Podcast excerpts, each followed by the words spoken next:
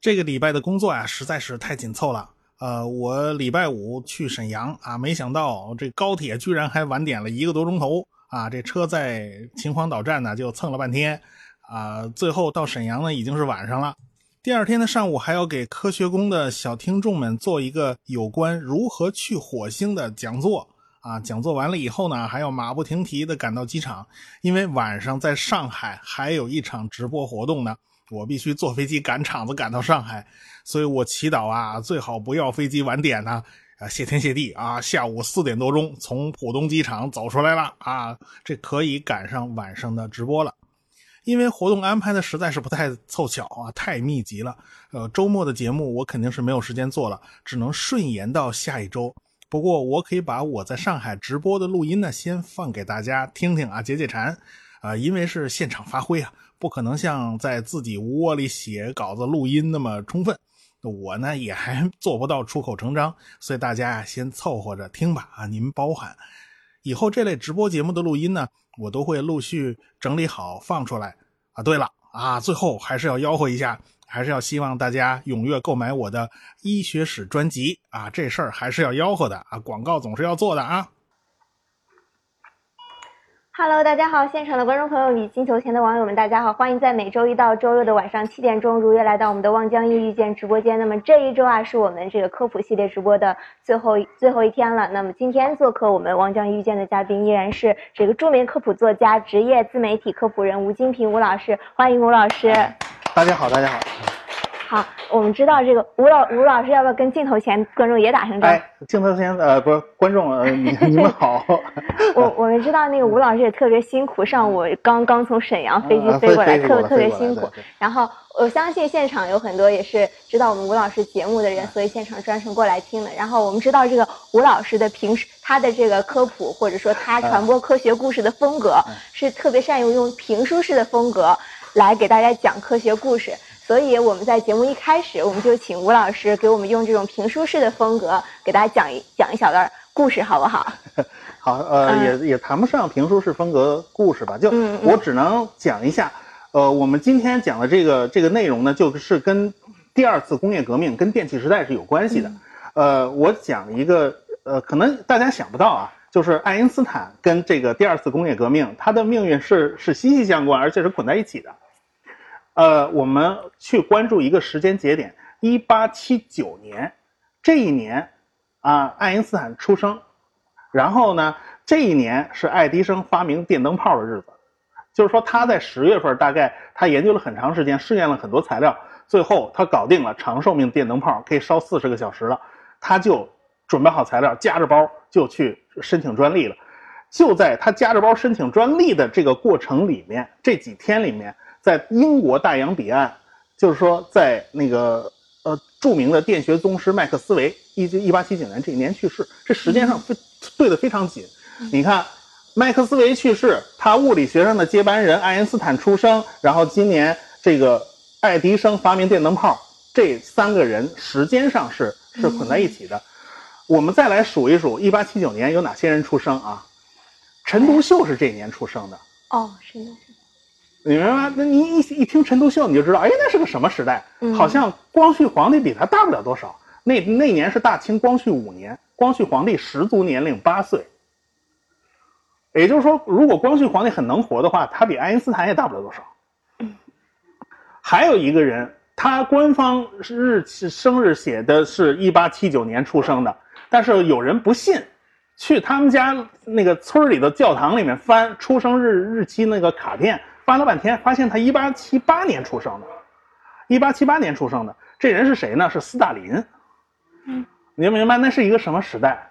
就是哦，这几个人是一起出生的啊。嗯，好，那么爱迪生跟爱因斯坦他们俩其实井水不犯河水，但是他们俩是有关系的，因为爱迪生他们家是开电器公司的，因为呃呃，爱迪生他搞出电灯泡嘛。这一下把这个等于是个杀手级应用，把整个这个市场给点着了，无数人就开始研究电气工程啦、照明啦、电力线设置啦，什么电力这些这些行业全部都展开了。那个时候，这个电力的这种，反正沾电的基本上都是投资的热点。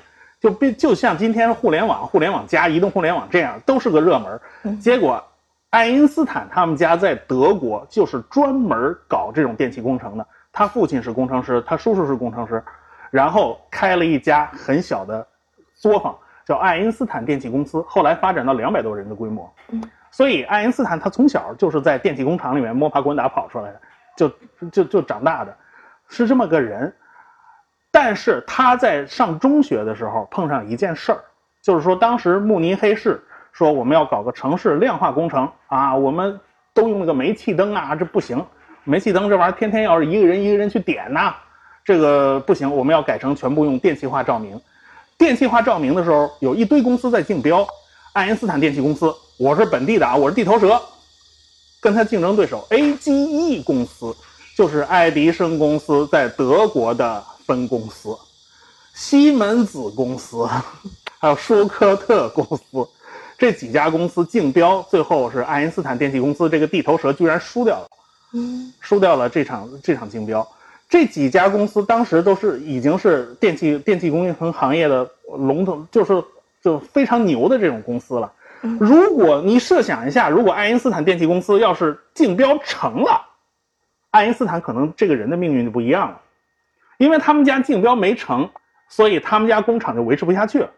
他们家最后在意大利的北部还有一点点业务，结果他们家呃老爸老妈叔叔呃连他妹妹一起搬家去了，去了呃米兰，在米兰那边还有个小工厂还可以维持，结果一家子都去了意大利，就把个爱因斯坦剩在了慕尼黑，说你中学没有读完你不能走，为什么？因为他们家买的是学区房。他那个他那个学校特别好，那个那个路好像是叫啊路易波德中学吧。他那个那个中学当时是德国非常好的中学，但是爱因斯坦跟这个中学恨得要死。他觉得在德国上学就像每个人屁股后头拧了个发条一样，就是循规蹈矩、遵守纪律、刻板严谨，跟他这种人完全不是一路子。结果他居然就在老爸老妈不在的情况下，他自己自作主主张什么开什么。什么一系列假证明？什么他他想放弃德国国籍，因为他再不放弃德国国籍，他要服兵役的，他要登记兵役了。就是说，当时所有德国人，你到一定年龄，你就必须参军。他不干，他不愿意，他觉得这个这个当兵的简直是脑袋后头插了根电线一样，是个机器人，没没自己思想，所以他不干，他就擅自做主，最后事情还败露，结果被他们学校给开除了。然后他自己很开心，唱着小曲儿，买了张火车票就去了米兰，把他们家愁的呀，愁坏了。你怎么怎么回事就是说，因为他们家全家人搬家去了米兰，就是说他在那个竞标失败嘛，就引起了连锁反应，然后才给了爱因斯坦这个机会，说他呃他不再不好好上学了。他最后他们家愁的，我们家还等你接班呢，你要当工程师，我们这厂子还要撑下去呢。就爱因斯坦就就这么咔嘣一下跑到意大利，说我退学了，我被人踢出来了。嗯，最后没办法，他们家商量了半天，说你去瑞士吧，瑞士百分之七八十的人说德语，啊，你没有语言问题。然后你去那边考苏黎世呃联邦工业学院，那个学校只要你考分够了，不管你上没上过高中，只要你考进去，人家就收。所以他才去了苏黎世工学院。这就是爱因斯坦他这个命运跟这个。这个电气工程，他灯泡这些东西都是连在一起的。但是爱爱迪生这这这，他也不可能知道嘛自己做了点什么事情，嘛跟跟爱因斯坦这个命运还能捆在一起。但是世界上所有的人之间其实都是相互关联在一起的。老师，您刚才讲了一个这个爱因斯坦故事，我们刚刚听大家都听得也非常入迷，而且您能把这个人的人的生平经历，不管是他人生当中哪一个阶段经历经历了一些什么具体的事情，全部都能够讲出来，您是怎么样做到的？看他传记吗？就就那么就那么细？对他好多好几本传记上都有。就是爱因斯坦这个人很有意思，他他有一个同事也要被被博伯尔尼专利局辞退，就是被人开了，因为他呢老是帮人家去干活，结果自己的工作没有好好完成，要被要被局长给开了。结果爱因斯坦还写封信，他面子大，说求情，千万不要把他开了。就这么个有情有义的人。老师，那我们今天就不讲讲灯泡嘛？啊然后其实关于灯泡的发明者，大家其实一一直都有争议，包括其实我们在呃上学的时候课本上跟我们其实比较模糊这个概念，就是说这个爱迪生发明灯泡，但是其实具体当中灯泡的发明者，其实我感觉这。过程还是很复杂的，是不是？能不能给我们稍微简单的说一下？是是这样，就是我们要明确一个概念。我们现在总是说这个是谁谁谁发明的。我一讲我国古代四大发明，你看这都是中国人发明的。但是实际上呢，我们要强调一个一个观点，呃，就是当时给爱迪生他们打专利官司的那个律师啊，那些人都说了，你要去挖坟头，你从古罗马的墓里面说不定挖出来，你就发现很多人他已经发明过了。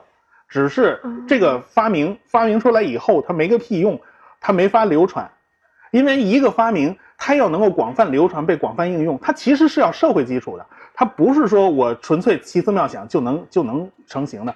如果爱迪生他发明一个电灯泡的，没有电的话，它有个屁用呢？所以它一定是跟这社会是联系在一起的。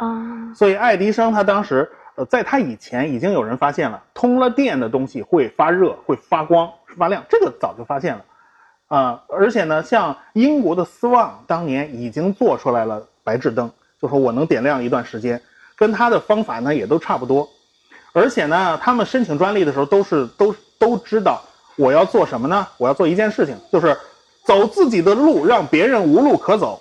每个人申请专利的时候都是这么想的，所以爱迪生也好，斯旺也好，他们都把自己的发明拆成了十几个小专利。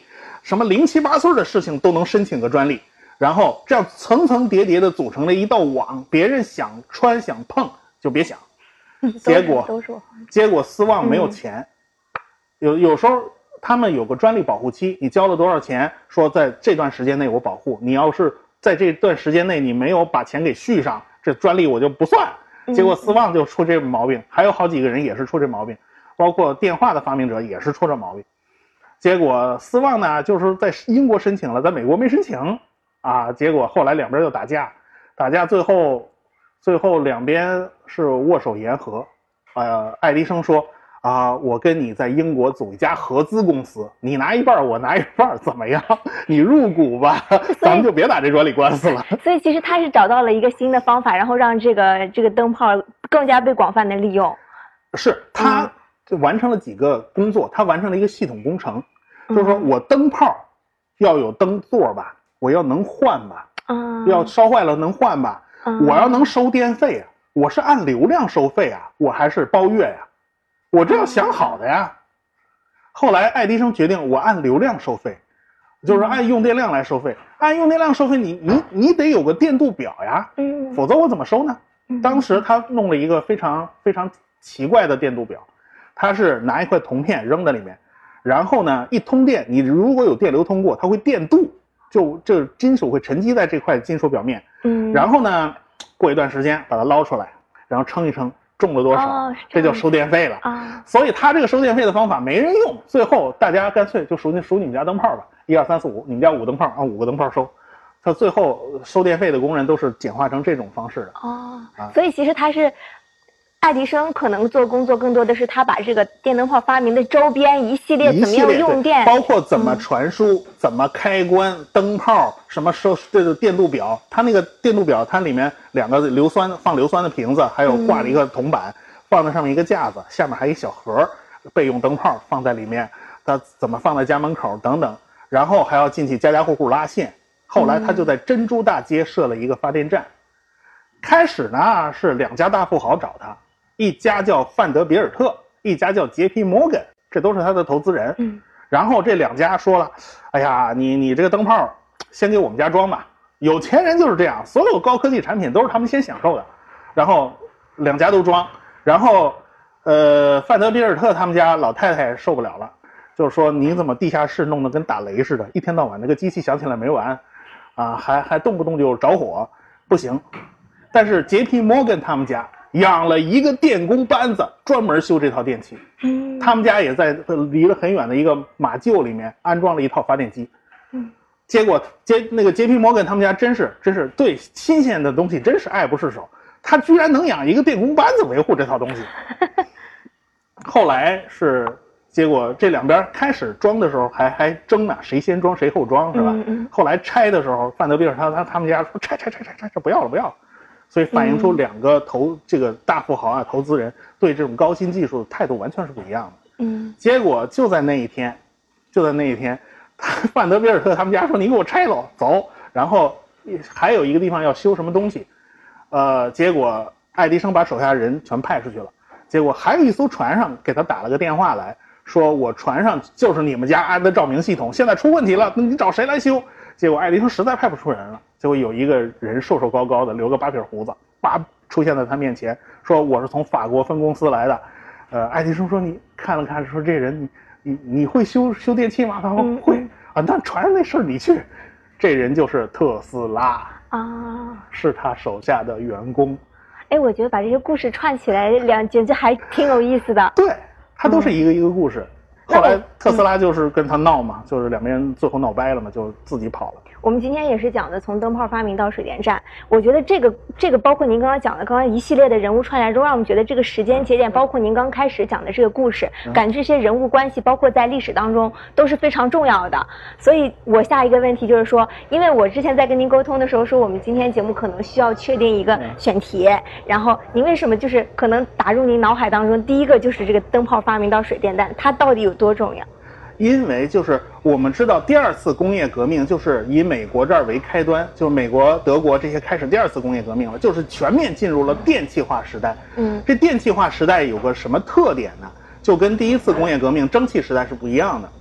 蒸汽时代只能用到工厂里，你比如说弄个蒸汽机，你把什么东西给推转起来了，嗯嗯，只能用在工厂里。但是电气时代，电流、电线是可以深入到千家万户的。它改变了每个普通人的生活方式，嗯，全都改变了。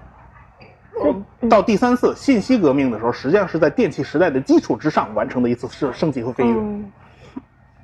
这个爱迪生这个人，他恰好就是电气时代引爆这个电气时代的关键性人物，而且他是个核心节点。通过他这个人，你会发现，哎呀，这边挂上特斯拉，那边挂上 Westinghouse 西屋先生，还要挂上福特。还要挂上杰杰皮摩根，还要挂上范德比尔特，还要挂上很多人，很多人跟他都是有交集的。嗯，所以其实我觉得这个重要性就是它真的是彻底改变了很多人的生活方式。在在这个基础上，就是因为灯泡发明出来，它需要需要用电，然后所以才有我们这个水电站。对，在水电站发电。所以我想问一下，您那个水电站的发发电的原理是什么？从灯泡发明到水电站这个过程当中，它中间它是怎么利用这个电的？它是有一个逻辑过程的。嗯，就是说。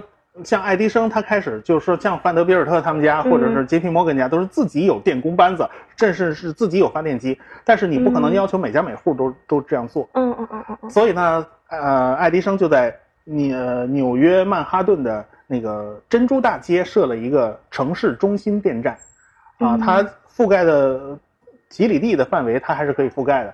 再拉线拉的再长，它那个电就衰减的太厉害了，就不行了。嗯，所以它就它的模式就是说，我要建大量的城市中心电站，就像现在我们手机的基站一样，隔三差五就来一个，隔三差五就来一个，这样的话往往千家万户送电就可以了。但是很多人说这样不行，就说我要用呃一个城市里面的核心，我在郊外放一个电站，要给一个城市供电，而不是。城里面到处撒点儿，像基站小小的那个基站的点，这个时候就出现技术纷争了。你用哪个方式，哪个方式更好？后来就是西屋电器他们提出，我要用交流电，要用交流电，因为交流电可以用变压器把电压升得很高，升得很高以后，我就可以更更低的损耗向千家万户供电。所以他们两个就简直是，你建一家直流电站，我就建一家交流电站，然后就拼命开始开始烧钱啊！就电流大战就从这儿引爆的。然后电流大战的高潮阶段就是到尼亚加拉瀑布建水电站。嗯，那么因为那是是一个巨大型的水电站。对，这个电站要往三十英里以外的布法罗就水牛城供电，这三十多里地你怎么办？当时爱迪生是完全没有这个能力的。当然了，后来爱迪生被踢出去了。嗯嗯嗯，因为当时。很多公司在第一排第一的、排第二的、排第三的都在打专利官司，在做广告，互相攻击。后来摩根不是有钱嘛？嗯，他是恨不得撬动美国的金融寡头啊，可可以说，他说这样不行，你们一天到晚的打专利官司，一天到晚的做呃在报纸上做广告，互相骂对方，这个钱等于是白白花到了律师楼里，花到了报社。我如果把你们全都合并成一家公司，你不就不打了吗？嗯，所以他就是这么干的。但是爱迪生，他他不干呢，他这这是我的公司，你怎么能这么干？后来一声不吭，你资本资本发威就是这样，把人踢出局，二话都不说的。嗯，结果爱迪生自己就被踢出去了。然后他把爱迪生通用电灯公司等等一系列公司，第一、第二、第三，妈全合并了。合并了以后，起了个名字叫通用电气公司，啊，一直存续到现在。开始是西屋公司和通用那个爱迪生公司在打，后来后期就是西屋公司和通用电气公司在打。嗯，后来两家呢也不再坚持什么直流电、交流电了，双方都都拿自己最好的解决方案去竞标。有的时候，最最后这家电站实际上是各各拿了一部分，也不是每个人拿完全的。嗯。所以其实我我可不可以这样理解，从那个灯泡发明到我们那个水电站站的利用，其实包括您刚刚讲的一个就是公司的纷争，最后决定了一家公司最后独立的存在了，是不是？其实这个过程就是我们这个人类从灯泡到水电站的这个过程，就是一个人类向前不断推进发展，利用电，利用这个发电，然后利用这种我们的这个发明也好，资本也好，整个运作就是推进的一个过程，可不可以这样子理解？呃，说的哲学化一点嘛，就是矛盾的此消彼长，推动着事物的向前发展。嗯，它总是有矛盾有竞争，在咱们矛盾和竞争过程中，不断的这个事物就会发生变化。嗯，像呃像尼亚加拉瀑布，它有个天然的好处，就说两个湖，一个是那个就是说呃伊利湖这边，它要低上几十米，甚至是上百米。嗯嗯，所以呢，他们那边就不用建坝。这边是湖水很高，它跌下来是吧？纯天然，纯天然。它只要在旁边开了条河道，然后在这儿布置发电机，让水冲下来就行了。所以后来在尼亚加拉瀑布边上有一串的工厂就近使用它的电。我不要你传输，我不要你传那么远。而且最开始是用它的电力不是发电的，是磨面粉的，是干这些什么搞羊毛啊什么乱七八糟。呃，当然现在这些工厂全部都拆光了。我觉得纽约州。可能如果不拆的话，这一定是自然与那个那个文明的双遗产。它拆了，全拆光了，拆的一一点遗迹都不剩了。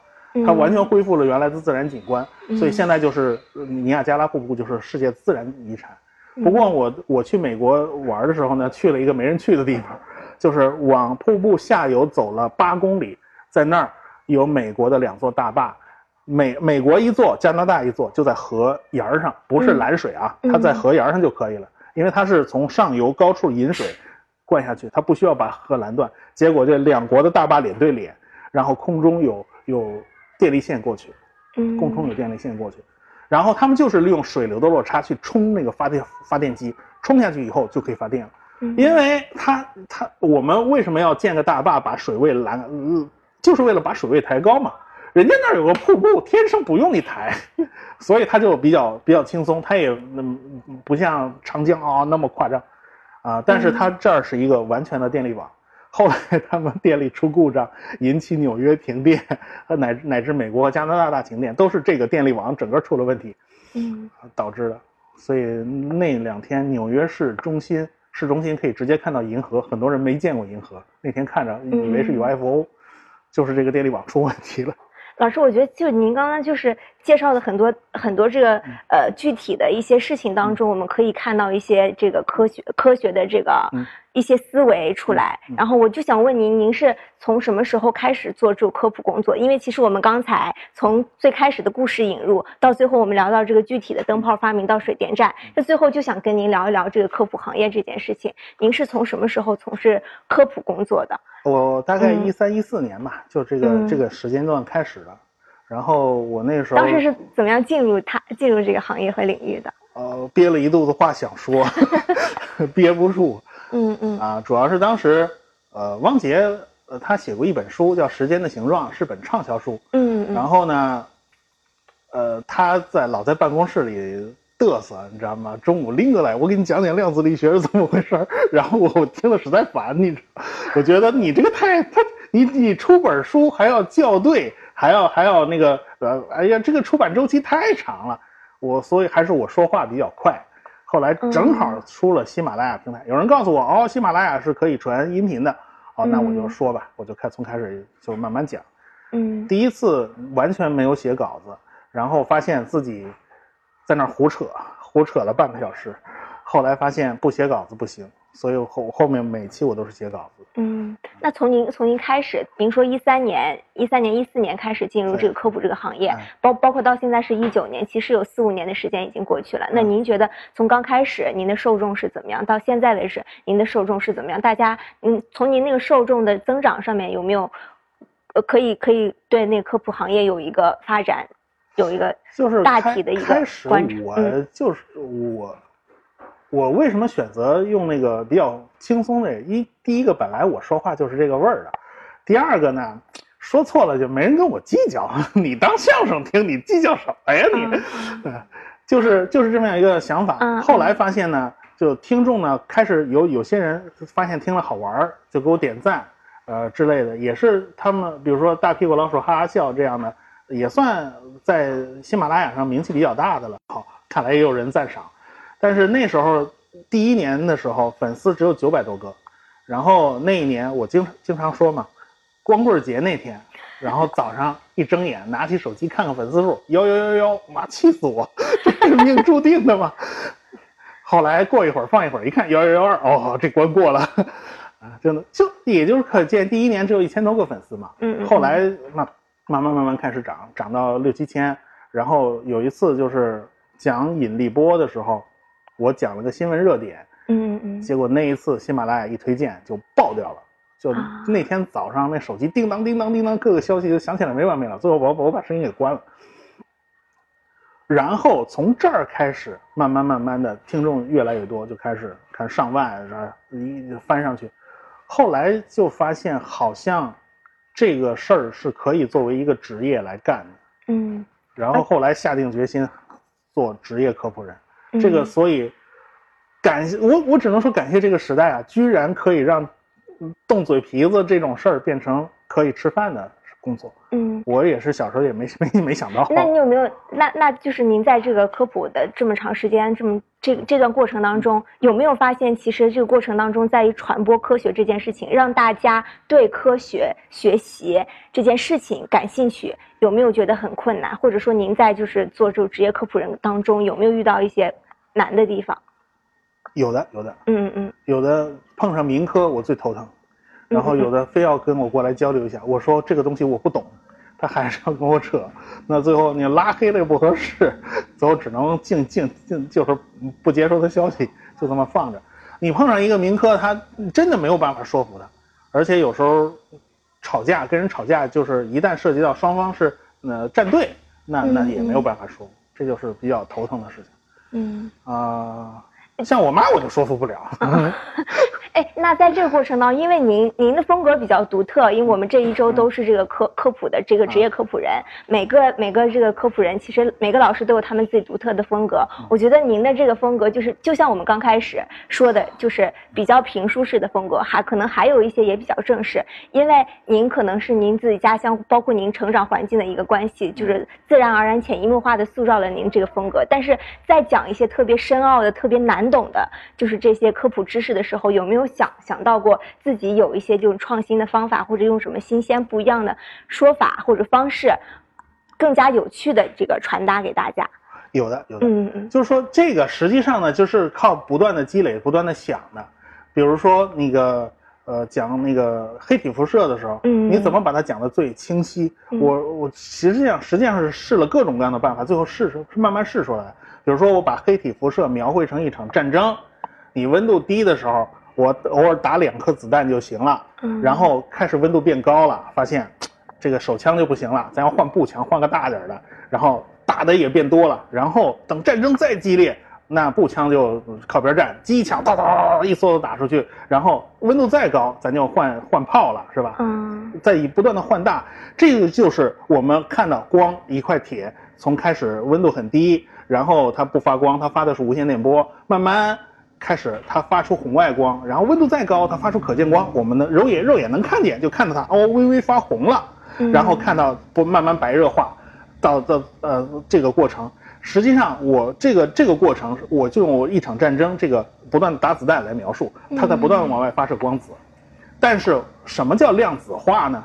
就是我不管手枪子弹还是炮弹乃至原子弹，它所有的弹都是一颗一颗打出去的，嗯，它是一份一份打出去，明白？它虽然它这个可能是个连续谱，就是说我子弹在变大，不断的变大，但是子弹在变多，但是不管变大还是变多，它都是一颗颗打出去。嗯，这个这个这个比喻我是想了很长很长时间，还有很多其他方面的，其实都是要不断的。不断的去修理打磨的，嗯，这不是说灵机一动就能想出来的，嗯。那其实今天我们是今天是我们这个望江一遇见科普直播的最后最后一天，嗯，然后你也是这个我们这一周的最后一个嘉宾。其实问一个比较宏观的问题，也是对前些天，包括对整个一周我们这个科普系列直播的一个总结吧。就是您觉得，就是我们目前国内的这个科普行业的这个现状是怎么样的？或或者说，我们未来通过我们怎样的努力，可以把这个。这件事情做得更好，让越来越多的人可以喜欢上这个科学知识，愿意，愿意不断的用自己的业余时间也好，或者小朋友从小做起也好，让他们的不断用这个科学的思维来思考问题。你觉得我们还需要再做什么样的努力？呃，就是尽量扩大这个范围，还有就是我我像我感觉嘛，做科普的那个主要的接受人群嘛。呃，一个是自己有了时间的，这正上班以后，他下可以呃有自己的空闲时间，比如说开车的时候啊，或者是晚上睡觉前啊，他可以听，这个是主要的一个受众。还有一些一些就是小朋友们，今天来了很多的小朋友们，是吧？但是小朋友们我感觉，因为今天上午在沈阳科学馆嘛，就是岁数小一点的比较多，岁数大一点的就没有时间再来听科普了。都去上什么补习班啊？要不就去考什么？呃，就是，呃，主要我就希望他们再能多一点时间去关注一些这些，呃，这些兴趣爱好吧。这是我自己的一个希望。但是我们也要去努力，就是努力把所有的呃这些知识能够传送到各个年龄段的呃人的，就是让他们获获取获得这些知识，获得这些个呃能够很方便。而且很愉快，这是我要做的事情。嗯，好的，谢谢那个吴老师今天做客我们的望江遇见直播间。其实从吴老师最后说的那几段，我我大概总结出来这么几个方式：一个就是我们要善于利用现在的多媒体的方式，对，然后各种各样的方式，包括像科技馆的讲座，包括我们自媒体，包括像我们今天望江遇易遇见这样一个网络直播的平台，是，我们要多多利用一些平台，然后在这些平台上扩大我们的受众，让大家对科学认知这件事情有一个更好的群众基础。其次就是希望小朋友们，除了我们要好好学习之外，得多利用、多抽出点这个自己的时间来听听科普，听听这个我们吴老师讲故事，其实还是挺有意思的一件事。对，好，那就是我们今天望江遇见的全部内容，我们下期节目不见不散，拜拜。拜拜。好呀，谢谢吴老师，我们来合个。